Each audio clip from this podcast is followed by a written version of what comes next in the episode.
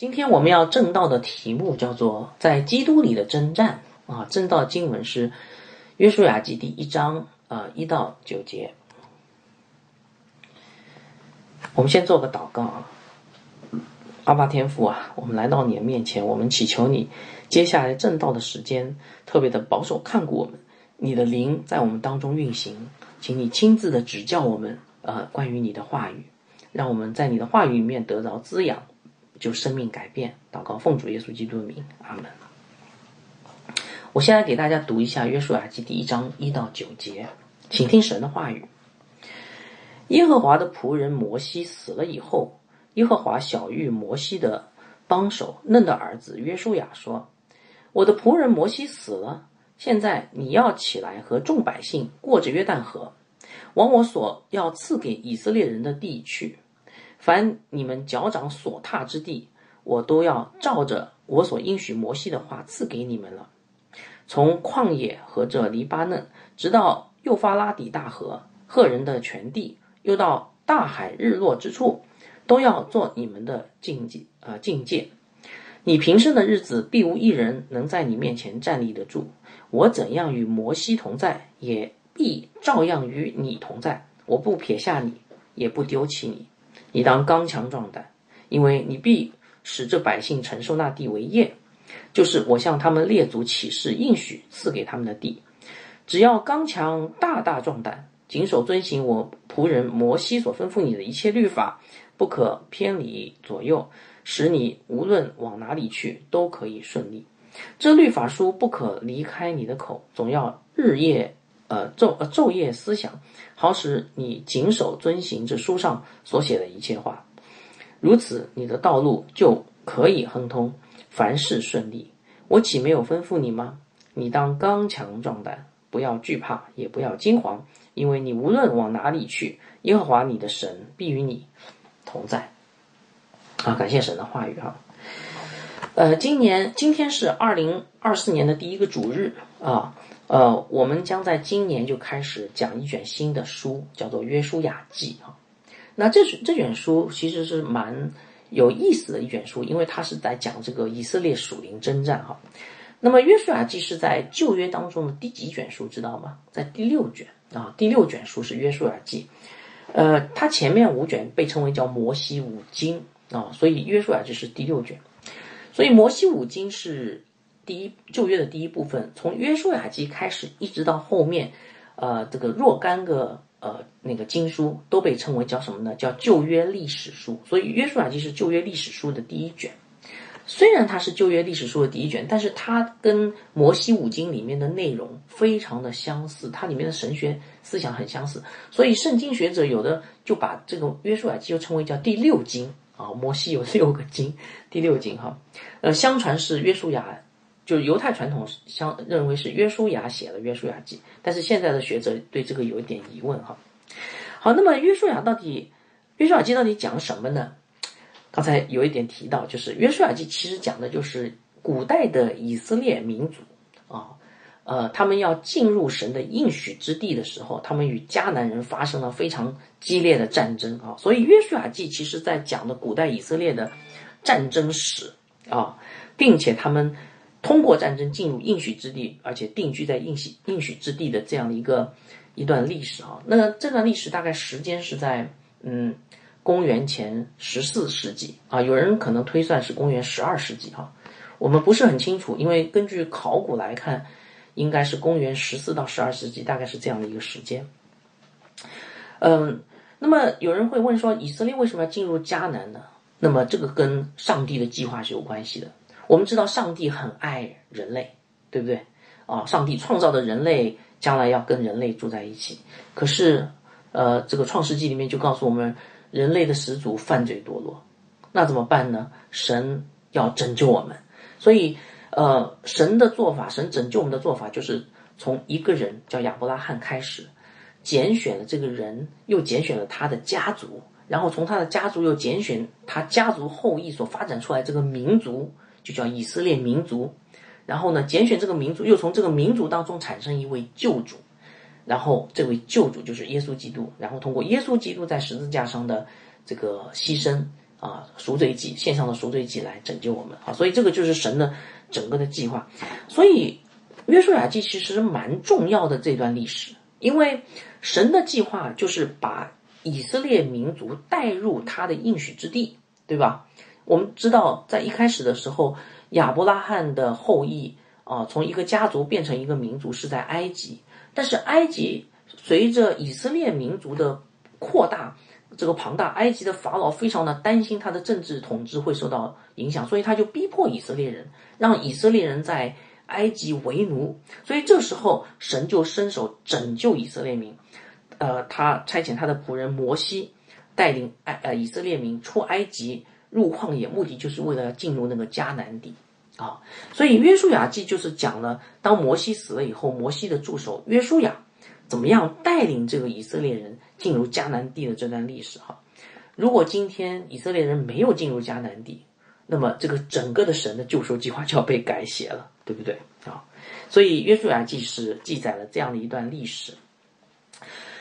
那么约书亚记呢，是一卷很古老的书啊，记载的大概是公元前十二、十四世纪的事情，同时它也是一卷引起很多争议的书啊。这个大家在读的时候要注意一下，为什么呢？因为嗯。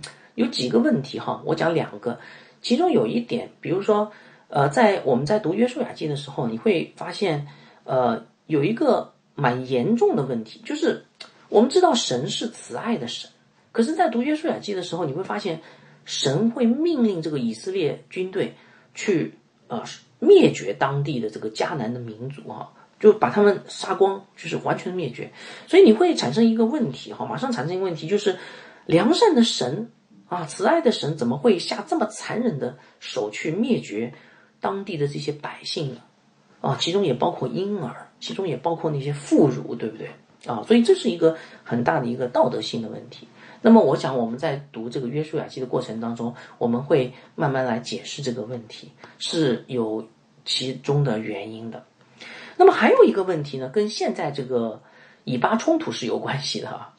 呃，因为呃，在约书亚记里面讲到了这个迦南地的分配啊，讲到了这个应许之地哈，嗯，所以有人就说，你看这个这个呃应许之地这块地方啊，是神赐给以色列的，对不对？那么应许之地在哪里呢？就是今天的这个巴勒斯坦这块地方，以巴冲突最厉害的这块地方就是应许之地哈。以色列人相信这块地方是神赐给他们的土地。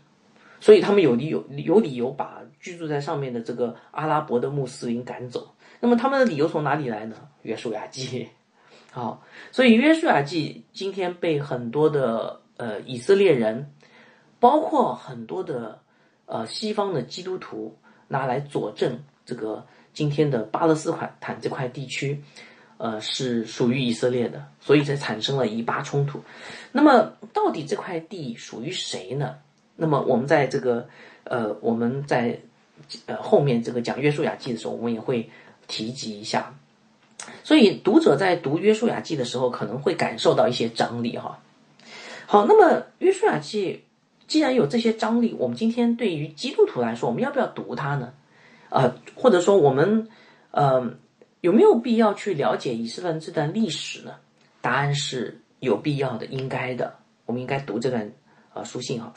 因为约书亚记刚才提到说，他讲的是以色列人与迦南人的战争，对吧？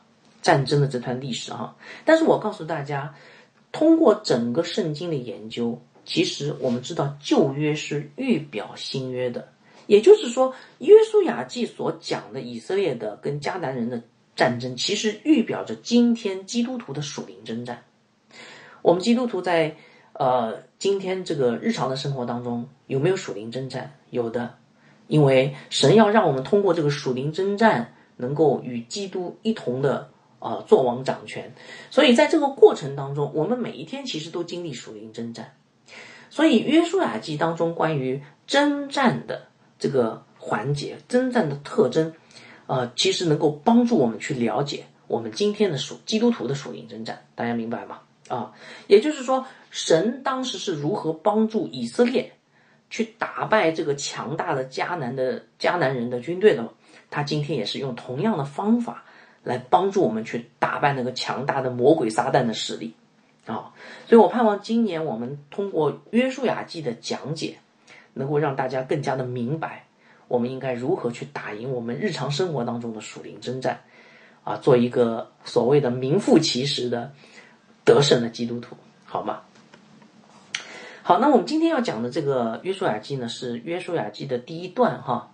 呃，我把这个经文贴在 PPT 上，大家如果没有打开圣经，可以看 PPT。约书亚记第一章一到九节，刚才已经读过了。那么这段经文其实是蛮重要的，为什么呢？我们知道，在书每一卷书的头上和尾巴的经文，其实都是蛮重要的哈。这段经文其实告诉我们属灵征战的四个特征。啊，这四个特征对我们来理解我们今天日常生活当中的属灵征战非常有帮助，非常非常有帮助哈。呃，我把这段经文的中心思想和这四个特征都贴在这个 PPT 的右面啊，所以大家可以看哈。中心思想是神呼召我们在基督里刚强壮胆，经历征战，进入应许之地啊。那接下来就是后面就是那四个特征了哈。好，所以我们今天啊就来看这个。在基督里的征战的啊，这个四个特征是什么？我们应该如何来进行日常我们日常生活当中属灵征战？首先，让我们来看第一个啊属灵征战的特征啊，属灵征战需要一位领袖啊，这个非常重要。嗯，我们来看第约书亚记的第一章到第一节到第二节哈，耶和华的仆人摩西死了以后。耶和华小玉摩西的帮手嫩的儿子约书亚说：“我的仆人摩西死了，现在你要起来和众百姓过着约旦河，往我所要赐给以色列人的地区。”这两节经文告诉我们，属灵征战需要一位领袖。为什么这样说呢？那这里提到摩西哈，我们都知道摩西是旧约当中最伟大的一位人物，对吧？啊，神使用摩西带领以色列百姓出埃及。对不对？然后走了旷野四十年，但是很不幸啊，我们知道摩西他在旷野里面领导以色列的人时候出过一个错误，这个错误导致他最后没有办法进入迦南地，就是他没有遵照神的吩咐去吩咐磐石出水，而是第二次去用他的权杖去击打磐石出水啊。我们呃曾经在讲这个出埃及记的时候。啊，有很多弟兄姐妹没有听过我讲这个出埃及记哈，在这那个时候讲道里面，我们讲过，就是第二次击打磐石是不对的，因为那预表着再次钉耶稣十字架，击打耶稣啊。所以神因为摩西犯的这个严重的错误，其实神没有让他第二次击打磐石，是吩咐磐石啊。因为这个严重的错误呢，所以摩西就没有办法进入应许之地，最后是他的助手。约书亚带领了百姓进入应许之地的哈，所以摩西就死在旷野当中。那么摩西的死就代表一个时代的结束啊。当摩西死的时候，第一代的以色列人出埃及的以色列人都死在旷野当中。好，摩西的死代表以色列呃，就是进入另外一个时代哈。那么摩西的死同时也代表以色列失去了他们的领袖。我们要知道，摩西带领以色列人四十年哈。可是这两节经文让我们看到什么情况？啊，这两节经文说，耶和华的仆人摩西死了以后，耶和华就小玉摩西的帮手。哈，这里我们可以看到，神其实并没有让以色列一天失去他的领袖，看到没有？是不是啊？摩西一死，神马上就让约书亚去担任以色列的领袖，带领以色列百姓继续过约旦河，进入那应许之地。所以我们可以看到。神很在意领袖这件事情，神丝毫就没有让他的百姓失去他的他们的领袖，领袖没有中断过，是吗？所以这一点让我们看到属灵征战中，这位属灵的领袖对神的百姓是不可或缺的啊！这一点我不知道大家曾经想过没有哈？那么神为什么要拣选约书亚？呃，来接替摩西做呃这个呃以色列的领袖呢？呃，这里就谈到另外第二个问题，就是这个领袖到底应该是怎样的人？那么我们从约书亚的背景来看，我们可以发现约书亚其实是当时最适合的人选。所以在这里，我要稍微给大家介绍一下这个约书亚这个人的来历，然后你就可以明白哈。我们读约书亚记，当然我们一定要知道约书亚的来历哈。嗯，在这两节经文里面，约书亚被称为什么？被称为摩西的帮手，是不是啊？啊，嗯其实约书亚很早就已经成为摩西的帮手，大概在这个出埃及记第十七章里面。呃，摩西就已经让约书亚去，呃，这个打仗了啊，他已经成为他的帮手。呃，当时约书亚很年轻啊，他就已经显露出他的军事才能了哈。那个是在以色列人刚出埃及不久，他们就遇到了一群人来攻打他们，那群人叫做亚玛力人啊。呃，摩西就让约书亚在这段这场战役当中去挑选人，然后去进攻亚玛力人。结果约约书亚不负众望啊，表现非凡。他率领的以色列大军打败了亚玛力军队，还把那个亚玛力的王给杀了啊！所以，呃，约书亚很早就是摩西的帮手，而很早就显露出神给他的这个军事的才能啊。那么之后呢，约书也约书亚也担任了摩西的助手，做了很重要的工作。比如说，我们知道在旷野里面，摩西被神召唤去到西乃山上去领受那个律法。你知道跟他去的人还有谁吗？只有一个人，约书亚。好，约书亚陪着摩西上了西乃山，呃，在那里领受神的律法，然后又陪着他下来，并且在下山以后，约书亚是那一位看守会幕的人。摩西如果不在会幕里面，约书亚就是看守会幕。所以我们可以看到，神神拣选一个领袖，不是一蹴而就，不是马上突然间发生的事情。今天在教会里面要选一个领袖的话，这个领袖其实是有神的选择的迹象的，明白吗？其实神很早就已经开始栽培这位领袖，慢慢的显出啊神对他的旨意来，哈。好，所以我们可以看到约书亚有这样的一个特征，他在很年轻的时候就显露出他的恩赐，很很早的时候就已经参与在这个属灵的征战当中了。那么第二个约书亚的特征，哈。也是我们今天选领袖的特征，他是一个智勇双全又有胆识的人。呃，在呃民数记里面，呃有记载过，就是以色列当时要进迦南之前，他们曾派了十二个探子，就是间谍啊，十二个探子去探听这个迦南地哈。结果这个十二探子就去迦南去迦南地区探探听，看看迦南能不能被攻打下来。但是当他们回来的时候呢，大部分的探子就说，就跟这个以色列百姓报告说：“哦，太恐怖了！这个迦南人啊，长得特别的高大啊，然后迦南的城池非常的坚固，我们去攻打他们，就好像蚂蚱去攻打巨人，然后呢，一定会死无葬身之地啊，惨遭屠杀。但是只有约书亚跟另外一个探子叫加勒啊，回来以后却不是这样说的。”他说：“我们靠着耶和华的力量必然得胜啊！”结果发生什么？如果大家读民数记就知道，神就让其他的探子在瘟疫当中一个个死掉，最后只有约书亚跟加勒是他们那个时代当中唯一的，他们那一代人当中唯一的两个进入迦南地的，连摩西都没有进去，就这两个人进去。为什么？因为智勇双全又有胆识，是吧？好，第三个，约书亚也是一个忠心又顺服的人。有一次，以色列的百姓当中有两个人啊，呃，因为得着了神的灵，就开始说预言啊。那我们知道教会是有次序的，对吧？呃，那个一般来说，我们要听先知摩西说预言，怎么突然间突出来两个平信徒，两个百姓在那里说预言？所以约书亚就马上就开始维护摩西的那个尊呃那个呃领导地位。他就跟摩西去建议，他说：“摩西，我的主，你要制止这两个人。”但是摩西是心存慈爱和宽容。摩西说：“没有关系，因为如果真真的是属从神而来的灵，就让他们说吧。”但是这在这件事情上，我们可以看到约书亚是忠心的。当摩西说完以后呢，约书亚也照做啊，就是不再提了。所以我们也可以看到约书亚是一个顺服的人。所以我们。知道做一个属灵领袖有一个非常重要的特征，他是一个忠心又顺服的人。啊，好，第四个更重要的，约书亚是被圣灵充满的人啊。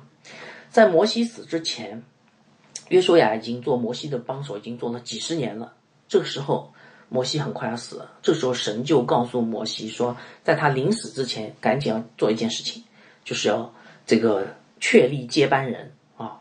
神就亲自告诉摩西，那么接班人是谁呢？就是你的助手约书亚。这是这个人我喜欢啊，他要带领以色列百姓进入迦南。你要死在旷野里，他要带领百姓进入迦南哈。所以约书亚他是一个蒙召、蒙神呼召的人，对不对？那么摩西也是忠心的，所以摩西接下来就根据神的命令，把约书亚包括他自己来到会幕当中，呃，在神的面前让神来指教他们，然后又把约书亚带出来，带到大祭司和以色列百姓面前为他按手。这时候，圣灵记呃那个圣经记载说，约书亚被智慧的灵充满啊，我们知道这个就是被圣灵充满的迹象。后面说以色列百姓就开始听从他，所以约书亚也是一个被圣灵充满，其实可以说是被神呼召特别呼召出来做领袖的人。所以，我们从约书亚的这些呃以往的经历来看，呃，这个属灵领袖应该有什么样的特质呢？啊，我给大家总结一下哈，这个根据约书亚的经历，这个属灵领袖有什么特质啊？他他们这些属灵领袖应该是神拣选的，是吧？神拣选的有忠心顺服又有恩赐的人，同时他们智勇双全又有胆识，是不是？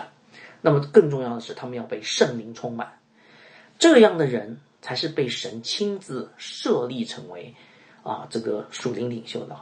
所以，我们从从这个整个约书亚的经历来看，神培养约书亚不是一朝一夕的事情。为什么？因为当摩西死了，马上约书亚就成为领袖，没有丝毫的间隔。这说明什么问题？亲爱的弟兄姐妹，你的属灵征战需要一位领袖，明白了吧？啊，你的属灵征战需要一位领袖哈。所以，呃。读了这两节经文，哈，不禁让我们去思想一个很重要的问题，就是今天我们是不是，呃，我们的概念当中，在我们的基督徒人生当中，我们需不需要一位领袖来带领呢？啊，那么也许讲到这里，你会说，嗯，我觉得这样的领袖很好，可是今天教会里面的领袖好像，呃，没有几个像约书亚这样智勇双全啊。啊，又有恩赐，好像我们的领袖都很糟糕啊，他们都很不完全啊，呃，这个确实是事实哈，是这样的。那么今天如果有不完全的领袖，我们还要需要这些领袖吗？啊，这个也许是你读了这段经文以后的一个问题哈。但是我告诉你，你想错了。今天属灵征战读了这两节经文，我们需要一个领袖，没错。可是你知道这个领袖是谁吗？我告诉大家，这个领袖不是别人。不是教会里的牧师，不是教会的长老，不是教会的执事，也不是啊带领你信主的那个人。这个领袖其实是我们的主耶稣基督。今天带领你打属灵征战的是我们的主耶稣基督。你说我从哪里知道这件事情？哈，因为约书亚这个人，他所预表的其实就是耶稣基督啊。我们前面在引言当中也提过，就是。旧约是新约的预表，对不对？那你说从哪里知道约书亚就是耶稣基督呢？你从约书亚的这个名字，你就可以看出来。约书亚这个名字很特别哈。我跟大家说，如果你仔细读圣经，你会发现在讲十二探子这个民数记讲十二探子的这个故事里面哈，曾经提过约书亚的原名不叫约书亚，约书亚的原名叫何西阿啊。呃，这个读出来的呃那个译音大概是。霍西亚，霍西亚啊，大概是这个意思啊。但是呢，摩西呢给这个约书亚改了个名字，叫做约书亚，是霍西亚前面加个亚，就是那个耶耶和华的耶啊，亚霍西亚啊，就是然后就读出来就变成约书亚哈。那么为什么改名叫约书亚呢？因为书亚代表的是拯救，前面加个耶代表是神，所以约书亚这个名字啊。其实就是神拯救他的百姓的意思，明白了吧？约书亚的名字的含义就是救主啊，他是这个名字。好，时间过了很久以后，到了大概呃公元前两三百年的时候，这时候希伯来语的圣经被翻译成希腊语的圣经，因为有很多的犹太人分散在全全呃全世界各地，他们开始讲希腊语，所以这个时候呢，希伯来语的圣经呢，呃，传说当中是被七十个拉比翻译成希希腊语的圣经的时候。在翻译约书亚这个名字的时候，就翻译成希腊语叫什么呢？叫做耶稣啊，Jesus，耶稣啊，耶稣这个名字。所以，我讲到这里，你大概明白了，耶稣就是约书亚，约书亚就是耶稣。所以旧约当中，这个约书亚其实就是预表着新约当中这位救主耶稣基督啊，是不是啊？在旧约当中，你看是不是约书亚是？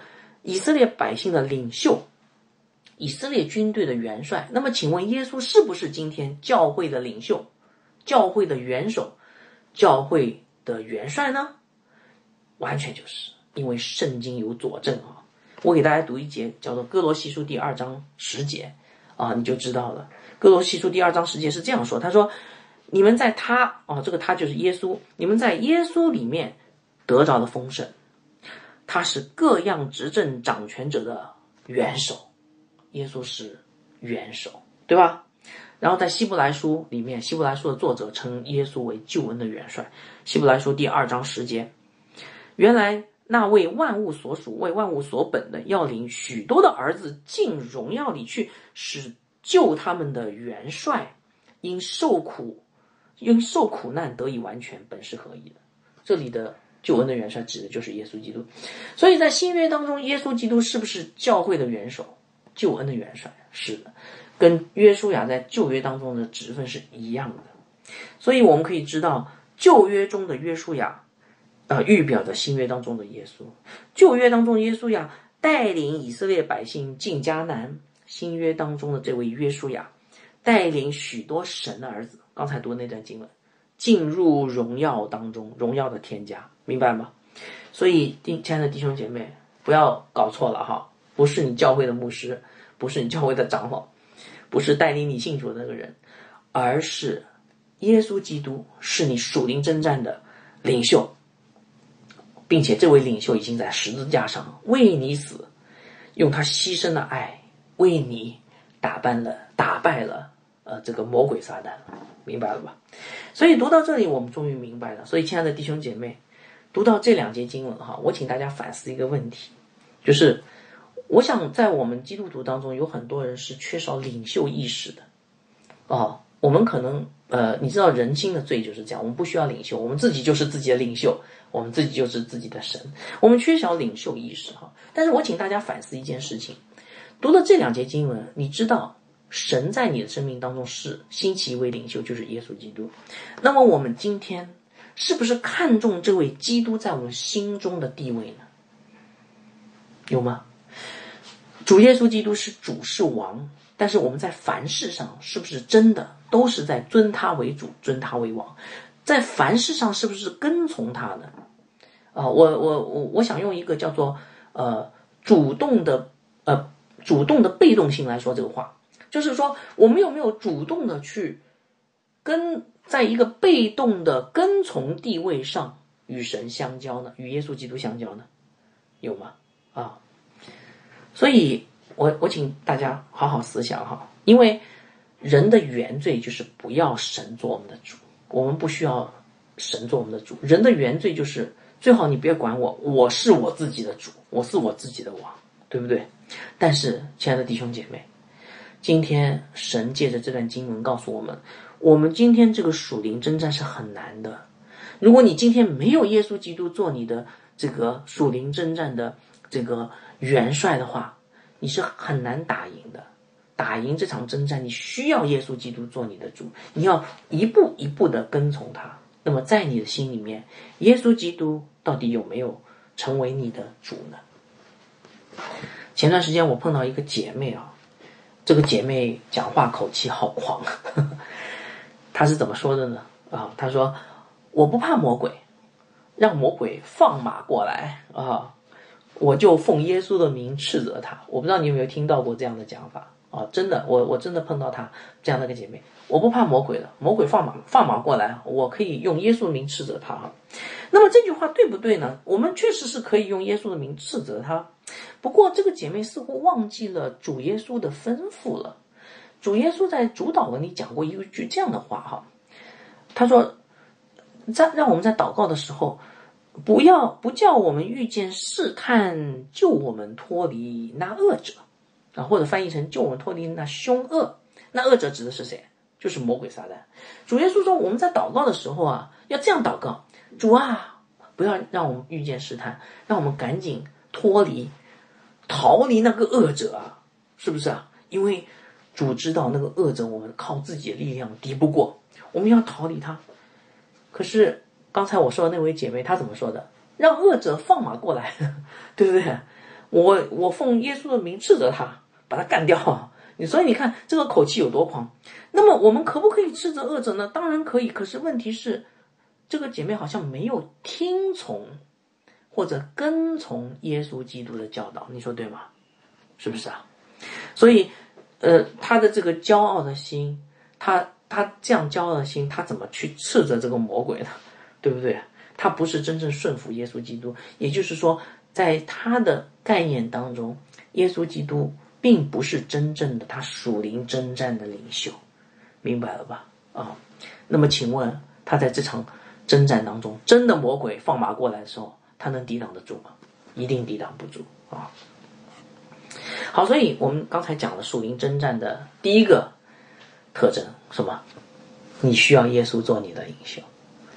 好，接下来我们讲属灵征战第二个特征，哈，属灵征战的范围比我们以为的要广，更广，哈。我们来看第一章的第三节，凡你们脚所踏啊，脚掌所踏之地，我都照着我所应许摩西的话赐给你们了啊。呃，有很多人读这段经文的时候啊，就读错了啊。有很多人说，哦，我明白了，哦，原来应许之地是靠我的努力去赚来的。因为你看这里讲了嘛，凡你们脚掌所踏之地，呃，神就赐给我，是不是啊？啊，那意思就是说我往东走，神就把东面地赐给我；往西走，神就把西面地赐给我。那么是不是这样理解呢？嗯，当然不是啊，因为读经的时候要小心啊。这样去理解经文，其实你漏读了中间那段话。凡你脚掌所踏之地，我都照着我所应许摩西的，就神给摩西的应许在先。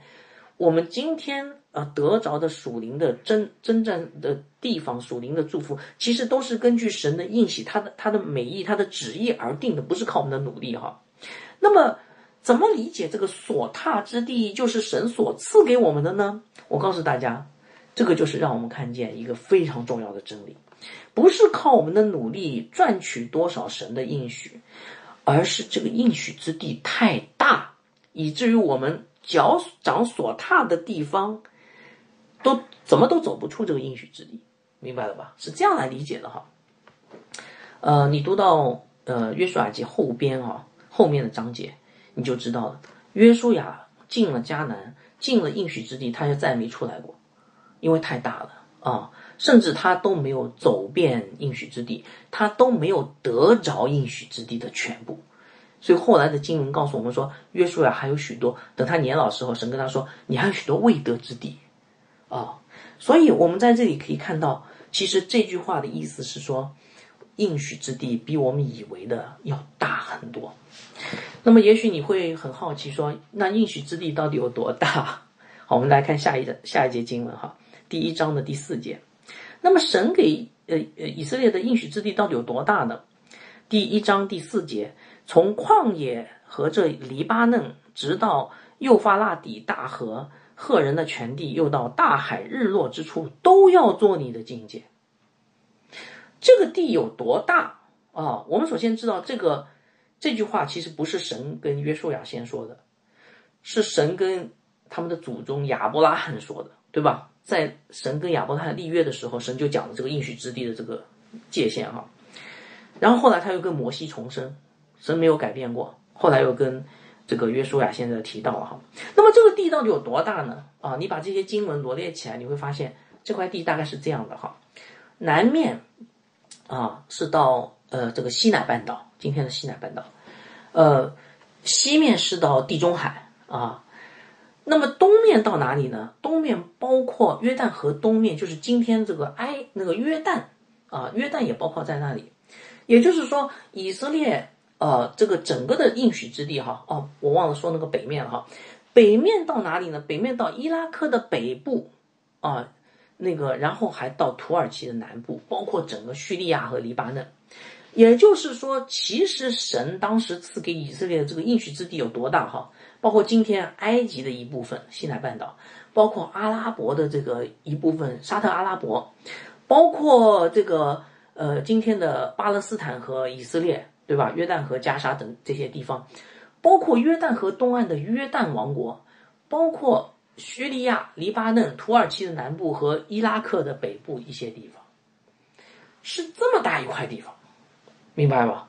哦，这才是神赐给。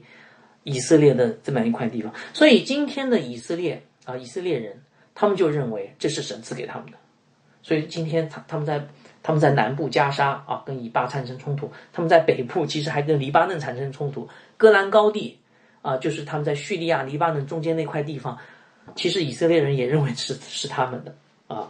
所以你可以看到哈，整个的应许之地其实比今天以色列所实际掌控的国土面积要大多了。也比当时旧约啊，以色列最强盛的时候，这个呃呃这个大卫的时期哈，大卫所罗门时期也大多了，明白吗？所以这个应许之地比我们以为的要大很多。那么这说明什么呢？弟兄姐妹，我告诉你们一个很重要的道理：既然应许之地是这么大，那么请问属灵征战的范围是不是也很大？没错。属灵征战的范围比我们想象的要大很多啊，亲爱的弟兄姐妹。所以，我们在这发现一个很重要的提醒哈，我们总以为我们已经全力以赴的去征战了，是吗？啊，我打的差不多了，主啊，我所有的领域都已经征战了。我们总以为生命生活当中的每一个区域，我们都已经征战，甚至直接得胜了。我们有的时候，呃，其实还有一点点得意洋洋。哦，呵呵，哦，我我已经经过了这么多年，我已经打的差不多了。但是你知道吗？呃，不要这样想，因为其实还有许多地方我们还没有征战过。啊，我我我我们基督徒往往是居住在一个自我中心的小王国里面，洋洋得意，说我已经大部分领域我就都已经得胜了。啊，但是其实呢，我们得胜的区域只不过是征战的，啊。这个版版图当中的一小块而已了。其实我们从约伯记哈就可以看到这一点，很有意思。呃，我们只我稍微讲讲，我我那个约伯是一个艺人，对吧？啊，他他行为完全，然后神是怎么跟魔鬼撒旦说约伯的啊？在地上他是个艺人，哇呀不得了啊！所以约伯是个艺人，然后神让他呃牛羊成群，富足的财富，成群的儿女，他有十十个儿女。非常的完全，所以约伯看在世人看起来他已经很完全了，他征战已经完全了，还有什么可以征战的呢？然后当魔鬼去试探他的时候，攻击他的时候，当神允许魔鬼把他一切都拿走的时候，他就开始感到困惑，他怀疑神是不公义的，征战又开始了，看到没有？这个征战是他从没有从来没有想过的。后来他的三个朋友来挑战他。神在旋风中回答他，终于让他明白哦，这位耶和华神是从前我风闻有他啊，征战以后风闻有他，可是还有很多的版版图领域没有征战过。我现在征战完以后，我发现我亲眼看见了，是不是？所以，亲爱的弟兄姐妹，你看，我们今天基督徒不要骄傲，我们看到整个的。呃，我们生活当中的版图，我们以为我们已经征战完全了，我们已经觉得，我们做基督徒已经差不多了，但是还有许多未得之地啦，明白吗？约书亚记第十三章，约书亚年老的时候，年纪老迈，耶和华对他说：“你年纪老迈，还有许多未得之地。”所以，亲爱的弟兄姐妹，属灵征战是一生之久的。你打得完吗？你打不完。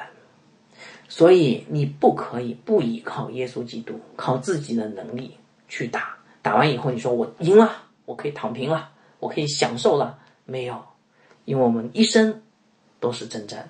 你记得保罗在临死之前啊，在他年老时候，他怎么说的？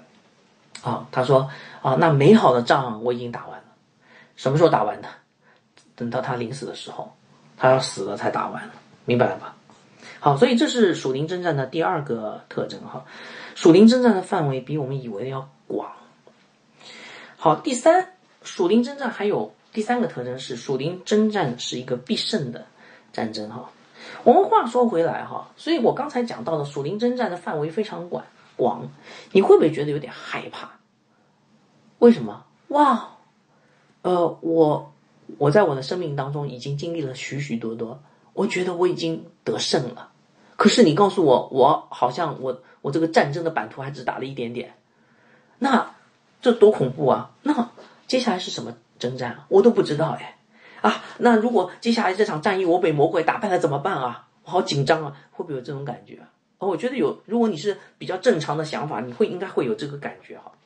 但是呢，接下来的经文就告诉我们，神告诉我们说，属灵征战是是征战是一一个必胜的战争。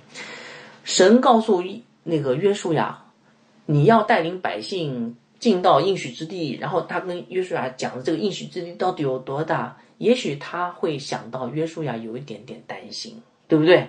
有一点胆怯。这时候他讲了接下来的话，第一章第五节，我们一起来看哈。第一章第五节，神说：“神对约书亚说，你平生的日子，必无一人能站立，呃，能在你面前站立得住。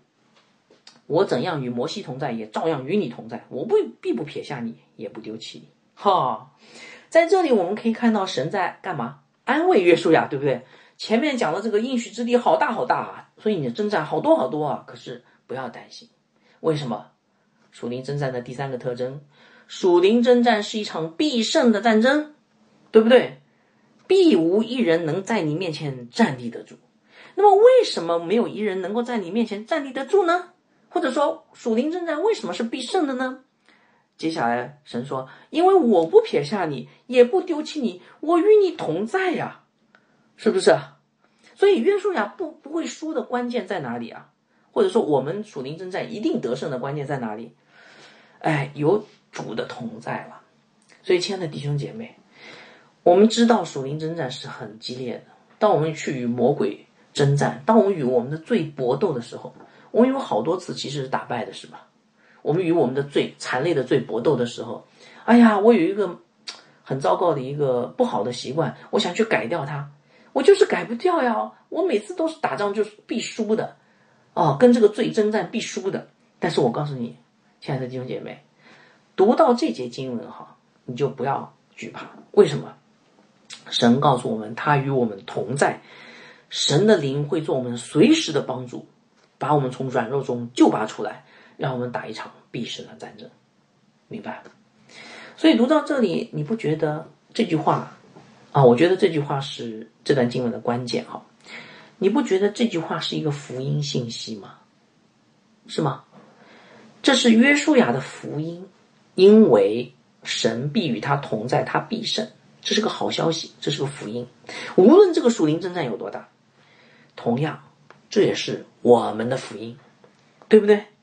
因为无论你在属灵征战中有多么的软弱，多少的软弱啊。呵呵就像我刚才提到的，也许你你还有许多未得之地，也许你还在你的小王国里面洋洋得意，很无知，也许你现在还在靠自己的能力去打拼，没有没有去承认这个耶稣基督做你的属灵征战的元帅。但是我告诉你，无论你在多少的软弱当中，你这这场属灵征战是必胜的战争，明白了吗？因为神与你同在，他不撇下你。啊，主耶稣基督这位新约的约书亚，他已经为你在十字架上永远的、彻底的战胜了魔鬼撒旦。他今天要借着圣灵与我同在，直到永远。所以，亲爱的弟兄姐妹，我们的属灵征战是一场必胜的战争，因为耶稣基督，我们的元帅，已经在十字架上得胜了。这就是永恒的福音。好，所以这个是第三个属灵征战的特特征。哈，那最后我们来讲讲第四个属灵征战特征。属灵征战要求我们在基督里啊刚强壮胆。这这这这部分也是呃这段经文经文最长的一部分哈。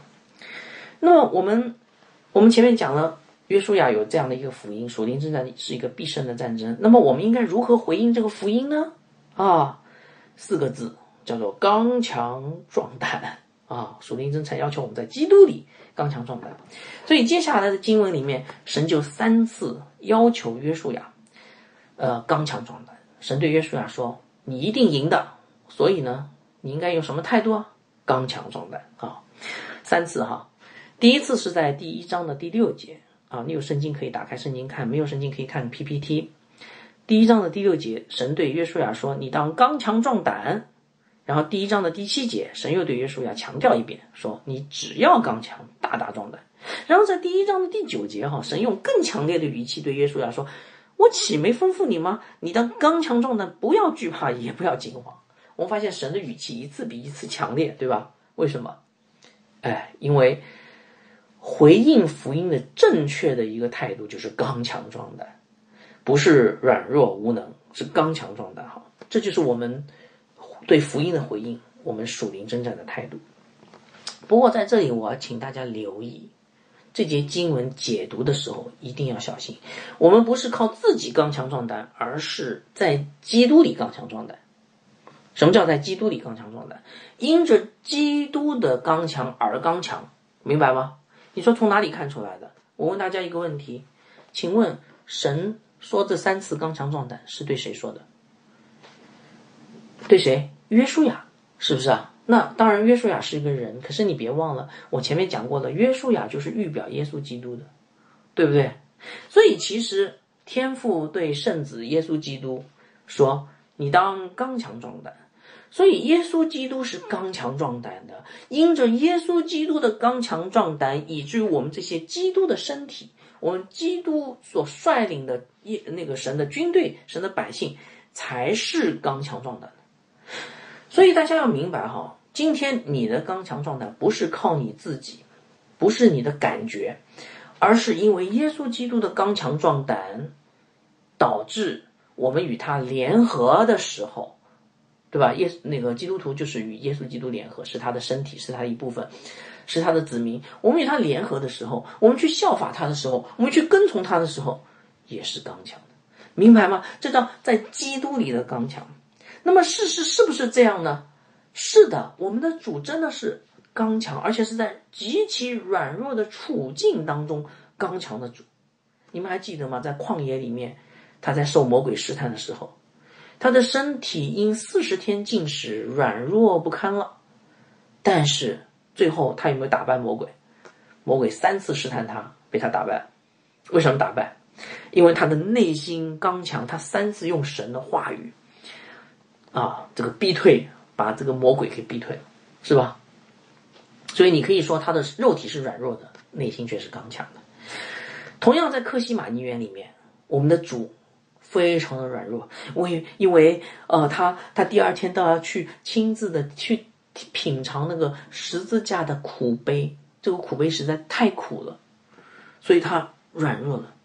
可是他有没有刚强呢？他有没有在软弱当中刚强呢？有的，他的刚强是表现在他愿意放下自己的意愿，完全的去遵行天父的旨意，这就是他的刚强。他可以舍掉自己的想法，去遵循天父的旨意。他对天父是怎么祷告的？父啊，不要照我的意思，那要照你的心意，是吗？啊，最后在十字架上，他因肉体的软弱而死，却因刚强的内心承受着十字架的痛苦。他可不可以从十字架上下来？可以，但是他没有这样做。他以刚强的内心承受着十字架的苦难，直到他咽掉最后一口气为止。于是就成就了伟大的救恩。所以，亲爱的弟兄姐妹，我们因为有这位刚强的救恩的元帅，所以今天当我们连于他的时候，我们也就得着了他的刚强。明白吗？好，那么最后我们来谈谈这个刚强有哪哪些表现哈？这段经文告诉我们，当我们在属灵征战中刚强的时候，有三个表现。哪三个表现呢？信神的应许，安神的旨意生活和与神同行。啊，呃，一章第六节讲的是信神的应许。第一个刚强的表现是信神的应许。一章六节，神对约书亚说：“你当刚强壮胆，为什么呢？因为你必使这百姓承受那地为业。”啊，就是，呃，嗯，就是我向他们列祖起誓应许赐给他们的地。这节经文告诉我们什么？告诉我们，神的圣约应许是我们刚强的基础，对不对？对吧？你要刚强，因为我已经赐给他们那个地，你一定会带他们进去的。换句说法，就是说，当我们相信神的圣约应许的时候，我们就是刚强的。神，我们相信神的圣约应许，就是我们刚强的表现。你刚强在哪里？我信神，是不是？我们常常听到一些老基督徒哈，有的时候会这样说：“他说啊，最近一段时间我信心软弱，信心软弱。”呃，所谓软弱是什么意思？什么叫信心软弱？所谓软弱是什么意思？就是缺乏信心嘛，对不对？那反过来，不缺乏信心，大有信心是什么？我刚强，对不对？软弱是缺乏信心，刚强就是不缺乏信心，对不对？啊，所以刚强的第一个表现是相信神的应许，一个信心的问题。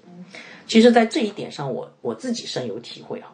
啊，我我我我跟大家说，我平时服饰是很忙的，就是平时要有很多的时间来预备这个讲台的教导的工作，所以我需要对工作非常的专注啊，用尽所有的时间，很专注来呃工作，然后保持高效率哈。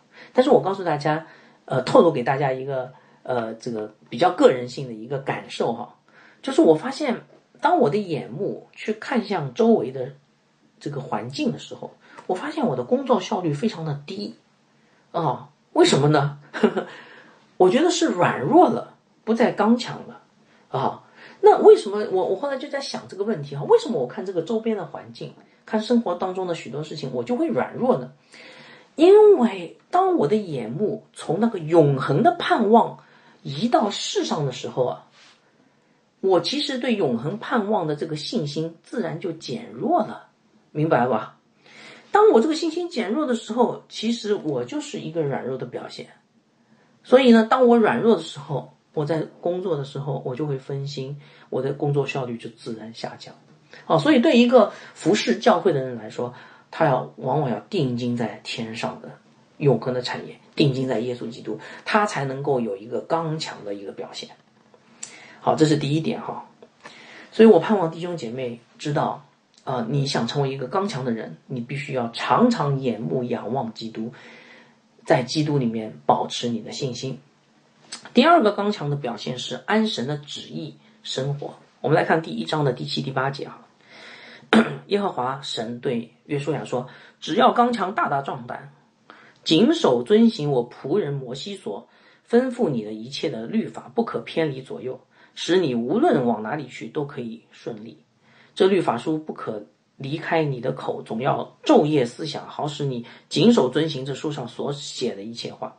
如此，你的道路就可以亨通，凡事顺利啊！这个最后一句，道路凡事亨通，凡事顺利，不是指的。”物质上的，而是属灵的生命上的。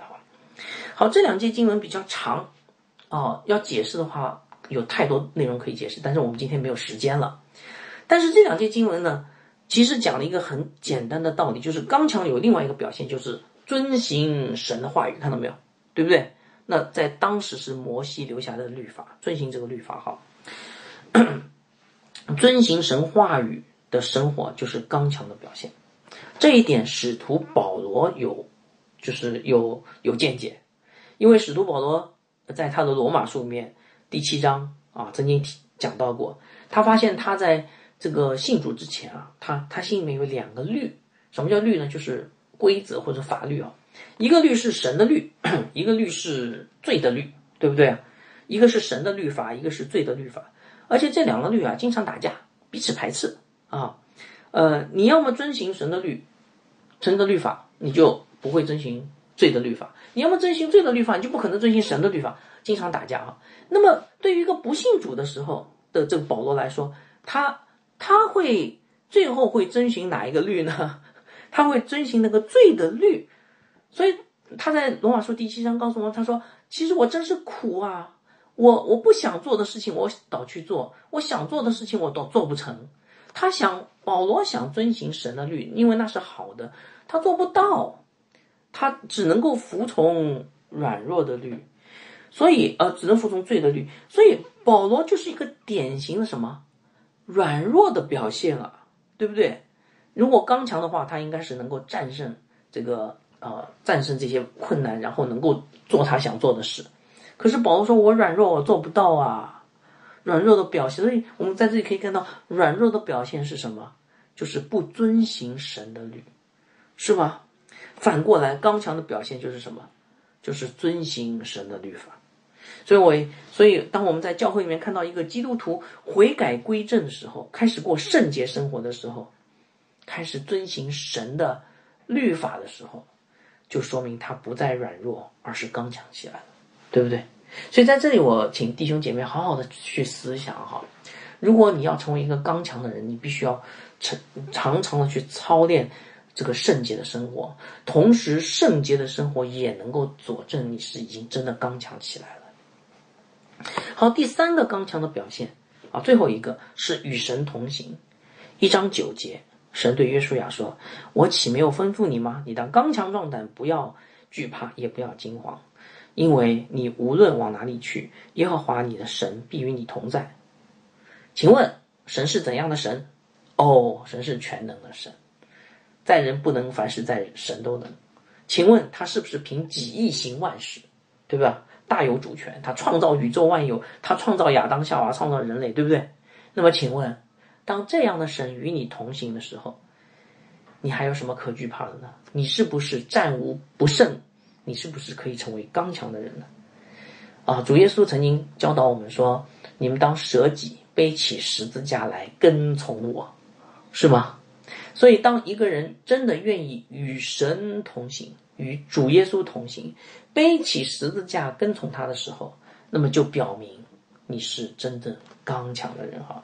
所以在这里其实提到了刚强有三个特征啊啊，三个表现是信神的应许。是按照神的旨意生活，并且是与神同行的人。所以，亲爱的弟兄姐妹，你们可以看看你们自己的生活当中有没有刚强的。好，所以这整段的经文在讲什么呢？这整段经文其实讲了一句话，就是神呼召我们在基督里刚强壮胆，经历属灵的征战之后，就进入神所赐的应许之地。